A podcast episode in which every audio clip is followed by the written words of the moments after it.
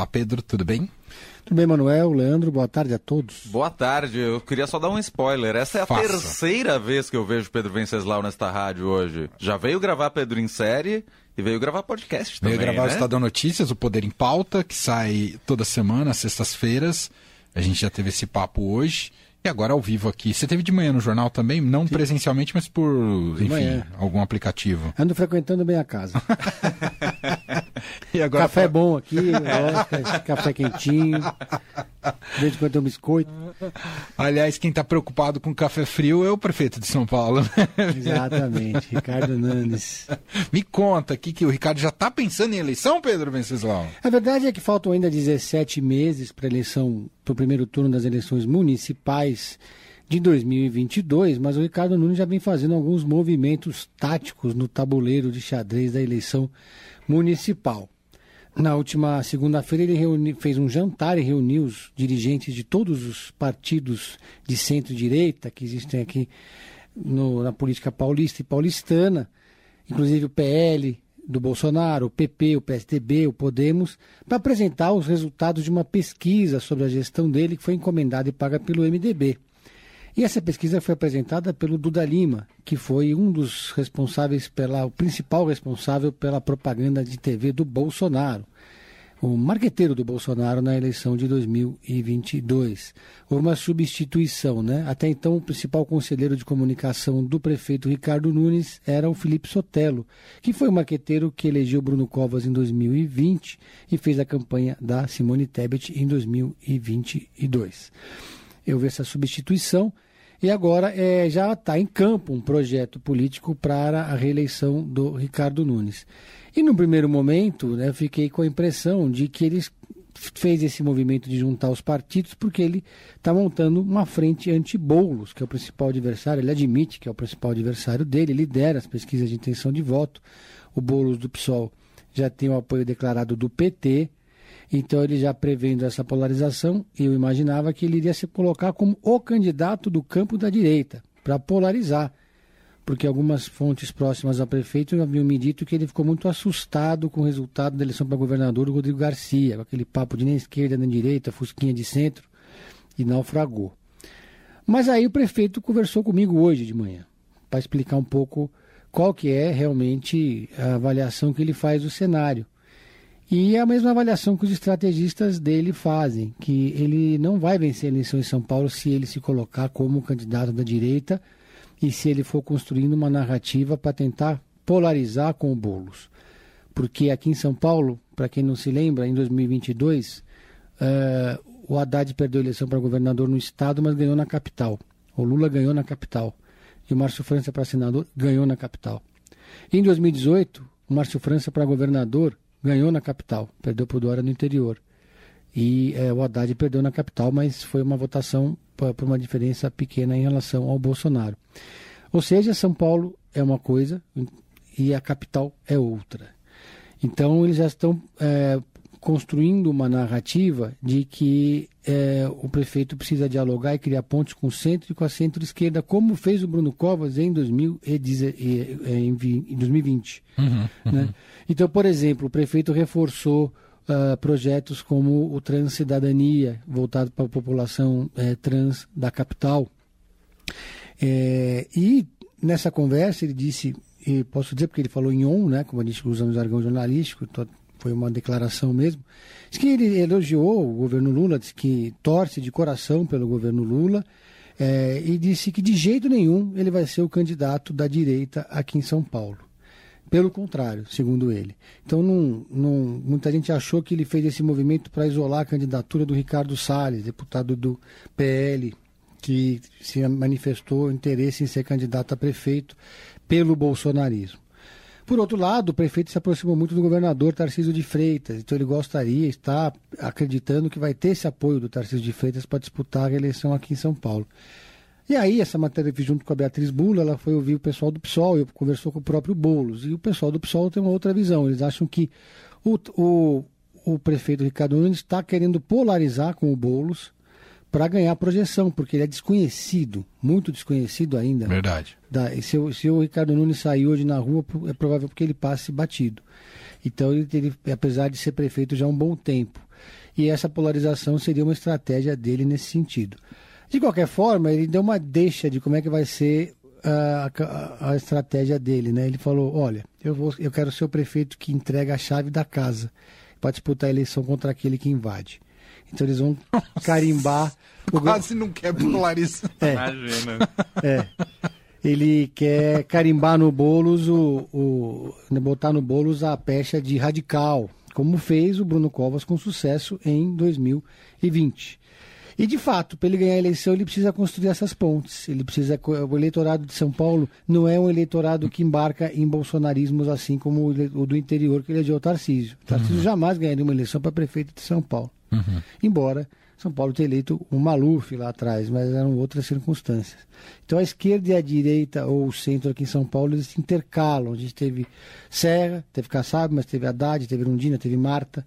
Então ele até ressaltou. Ele falou, como é que eu posso ser chamado de um prefeito de direita se eu tenho a Marta Suplicy como secretária de Relações Internacionais, ou a Luiz Nunes comandando a, a SP Invest, né? ou Edson Aparecido também, que é um, um secretário progressista. Então ele está em tem vários quadros aí que são identificados mais com o campo da centro-esquerda. Uhum. É muito cedo para falar sobre sucessão municipal, sim, mas sim. o Ricardo Nunes já está em campo, preparando o terreno para disputar a reeleição e ele quer ter pelo menos 11 partidos no palanque dele, entre eles o próprio PSDB. Perfeito. Agora, Pedro, você que também está super acostumado a acompanhar eleições municipais, elas são muito diferentes no debate em relação às outras eleições, né, de governador e de, de presidente. Claro que tem influência a questão ideológica, partidária, visão de mundo, mas prefeitura está muito é, conectado com a concretude da coisa, né? com a gestão diretamente sendo sentida na rua do cidadão. Né? Se a rua está bem cuidada, se os serviços estão funcionando. Ah, eu diria que isso é muito mais levado em conta do que qualquer cor uh, partidária.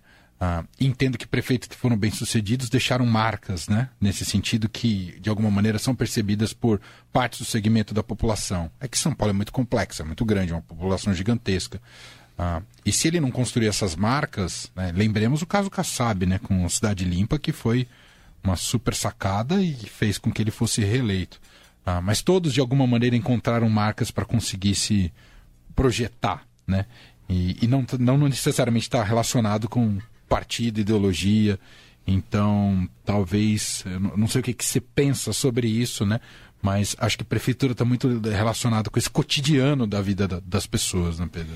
Ele precisa encontrar uma marca. Ele ainda não tem, mas uma coisa ele tem que nenhum outro prefeito de São Paulo teve desde que São Paulo existe muito dinheiro em caixa. Hum.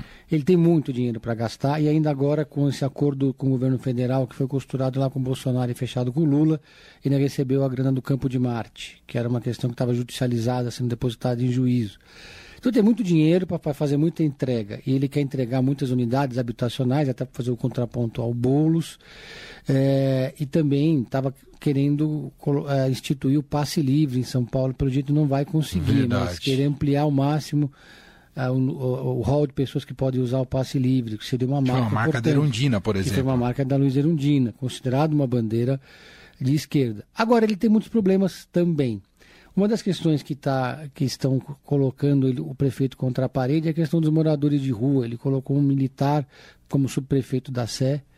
É, e, esse, e a política é uma política de tirar os bens dos moradores de rua, quer dizer, de forma compulsória, tirar os moradores da rua. Né, é, e levá-los para abrigos. Isso aí foi questionado judicialmente até pelo próprio Bolo, junto com o padre Júlio Lancelotti muita gente considerou isso uma política higienista. Ele, ele não conseguiu ainda encontrar uma fórmula para lidar com essa questão que é muito delicada e que é um desafio para todos os prefeitos. Cracolândia também é um desafio enorme para todos os prefeitos. Na minha avaliação, quem mais chegou perto de uma política bem sucedida foi o Haddad com braços abertos. Sim. Você circunscreve os, os dependentes químicos a uma determinada região, oferece para eles tratamentos, opções para sair dali é, é o mínimo de dignidade, né, com, com barbeiro, banho, tratamento dentário e etc e tal, e redução de danos para as pessoas não, não pegarem doenças com a utilização da droga. É, mas muita gente critica essa, essa, essa estratégia de redução de danos. Mas o principal problema do Ricardo Nunes, ele está atento a isso, porque ele tem sido muito criticado, na verdade são dois. buraco e zeladoria. Uhum. A zeladoria sempre já levou. pega é para sempre... todo prefeito. Todo mundo que mora num bairro e vê o mato crescendo, É vê o bueiro isso, entupido, é isso. é, fica muito irritado e aí os subprefeitos são pressionados. Ele está pressionando muito os subprefeitos é, e vai ter que jogar pesado para melhorar a zeladoria da cidade e os buracos. Está todo mundo reclamando que a cidade está toda esburacada. Eu vi colegas dizendo que quando eles saem de São Paulo entre São Bernardo ou Santo André já uma- sentem uma mudança no asfalto. E então são desafios que o prefeito tem pela frente, além de constru para construir a sua reeleição, porque de fato a eleição municipal é diferente. Sim. O paulista, a- a- o morador da cidade, do que é do prefeito, resolver os seus problemas do bairro. Né? Ele, ele deixa essa discussão ideológica para a eleição presidencial e até para a eleição estadual. Mas em São Paulo o buraco é mais embaixo. Por isso que tem essa buraco é alternância. mais embaixo, literalmente. É, literalmente. Por isso que tem uma, é, por isso é uma alternância em São Paulo. Às vezes ganha a esquerda, às vezes ganha a direita. E para governador, não. A esquerda jamais passou perto de ganhar uma eleição em São Paulo. O Haddad teve o melhor desempenho da história da esquerda em São Paulo, mas mesmo assim foi uma vitória tranquilíssima do Tarcísio de Freitas Sim. na disputa para governador. Porque o interior de São Paulo é um bunker antipetista que eu não vejo ainda no horizonte alguma possibilidade de ser rompido esse bunker. Agora a capital é a Coisa diferente. e só para finalizar, a agonia do PSDB, né? É, é fizeram uma pesquisa lá interna e testaram o Rodrigo Garcia como candidato a, a prefeito da cidade por causa do recall eleitoral. É uma possibilidade. Ele ainda aparece na frente é, do, do prefeito Ricardo Nunes. Mas tem uma rejeição enorme. Construiu-se uma rejeição enorme no nome do Rodrigo. Então o, PSDB simplesmente não tem um nome.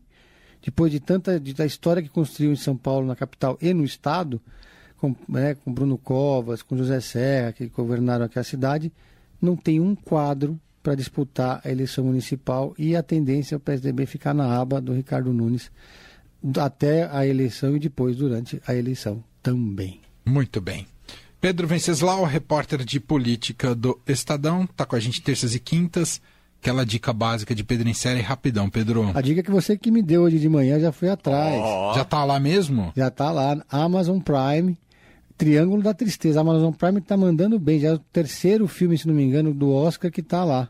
Tá vendo? E agora chegou o Triângulo. Ficou pouco no cinema, aliás, né? Um filmaço. é, né? ainda E- tá, mas, né? Ainda Mas tá. as plataformas- Eu prefiro ver no. que- Assim, se eu puder dar um vá no cinema. É. Sempre. Eu amo o Cine Sala, vou sempre lá. que é- Adoro também. É um dos poucos cinemas de rua de São Paulo, maravilhoso.